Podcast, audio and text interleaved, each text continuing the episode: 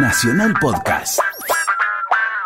Para contribuir a la memoria de lo que fue aquel golpe cívico-militar del 24 de marzo de 1976, quiero compartir con ustedes unos fragmentos del primer capítulo del tercer tomo del libro La voluntad que escribí con Martín Caparrós. Así empezaba este primer capítulo. Está todo bien, muchachos, todo es normal, no tengo noticias de movimientos de tropas. El gobierno no negocia. Decía Lorenzo Miguel a los periodistas que le preguntaron qué pasaba cuando salía de la Casa Rosada poco después de las cero horas del miércoles 24 de marzo. Él sabía que no era así. Se lo acababa de informar Francisco de Esa, el ministro de Defensa de Isabel, que llegaba de la sede del ejército. De esa sabía que no negociaban los militares. La mayoría de los periodistas y muchos funcionarios se retiraban de Balcarce 50, mientras que Isabel se quedaba en su despacho. Al rato llegaba un Rambler Ambassador que tomaba por la avenida Libertador e iba hacia la quinta presidencial. La mujer que iba dentro no era María Estela Martínez de Perón, sino una sustituta. Por indicación de su edecán militar, la presidenta salía en un helicóptero de la Fuerza Aérea junto a su secretario privado, Julio González. El edecán les había dicho que era una medida de seguridad ante un posible ataque guerrillero. En realidad, era el principio de la llamada Operación Bolsa. Diez minutos después, el helicóptero aterrizaba en Aeroparque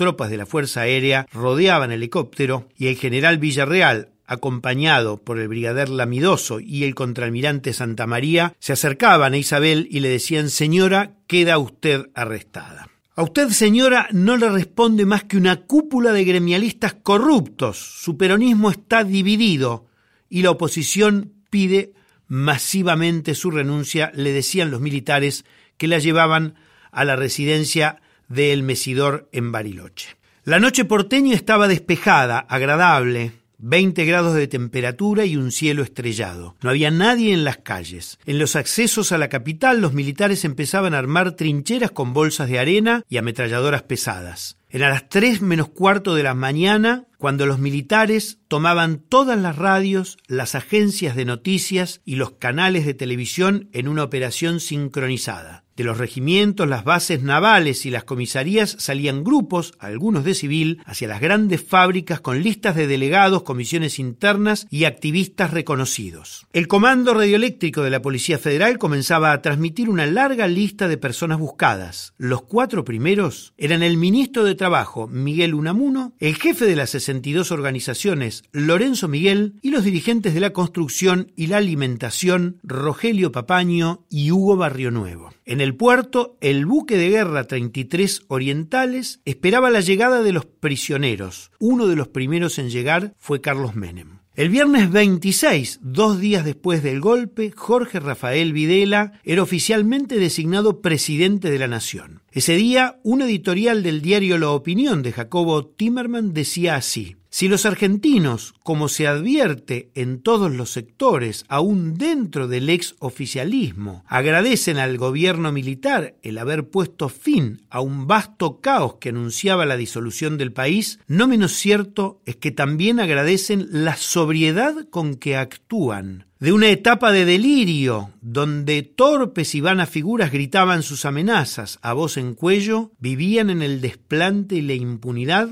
o daban lecciones de moralidad exhibiendo sus encendedores y sus corbatas. La Argentina se abrió en pocos minutos a una etapa de serenidad de la cosa pública. De este editorial de apoyo al golpe cívico-militar, Jacobo Timerman un tiempo después era secuestrado y torturado. En ese marzo del 76, salvo la revista Cuestionario, nadie se atrevía a reproducir la circular que la Secretaría de Prensa y Difusión de la Junta Militar mandaba por esos días a todos los medios de comunicación para reglamentar el manejo de la información. Tenía 16 puntos que empezaban por inducir a la restitución de los valores fundamentales que hacen a la integridad de la sociedad, como por ejemplo orden, laboriosidad, jerarquía, responsabilidad, idoneidad, honestidad, dentro del contexto de la moral cristiana. Esa era la instrucción a los medios de comunicación para lograr ponerle un cepo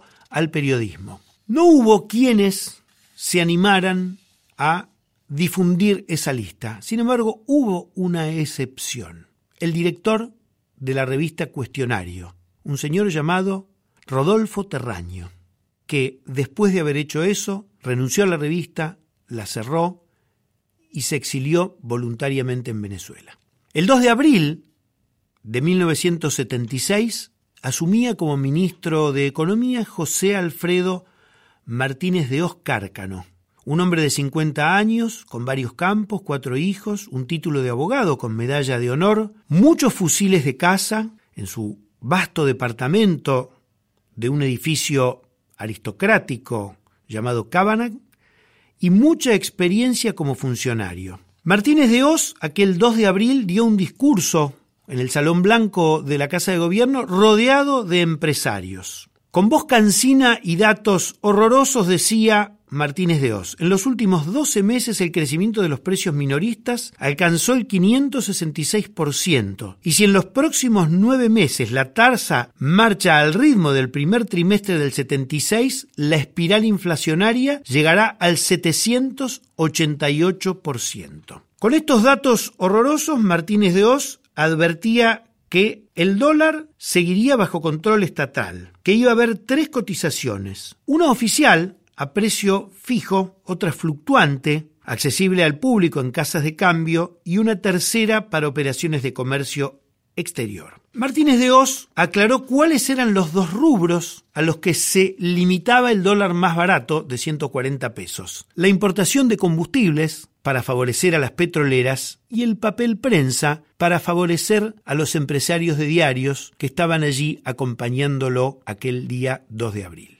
Aquel plan de Martínez de Oz estaba acompañado por el fin de las libertades gremiales, por el fin de las paritarias, por el impedimento a cualquier expresión laboral y se sabe tiempo después el cierre de empresas, el despido de trabajadores estuvo acompañado de ese plan sistemático de desaparición de personas. Cuando se dice dictadura cívico-militar, la figura de José Alfredo Martínez de Oz es una figura muy importante, pero estuvo acompañada aquel 2 de abril de un listado que en todas las hemerotecas y en todos los archivos tienen los empresarios nombres y apellidos. El que quiera buscarlas lo puede hacer, por ejemplo, en la Biblioteca Nacional.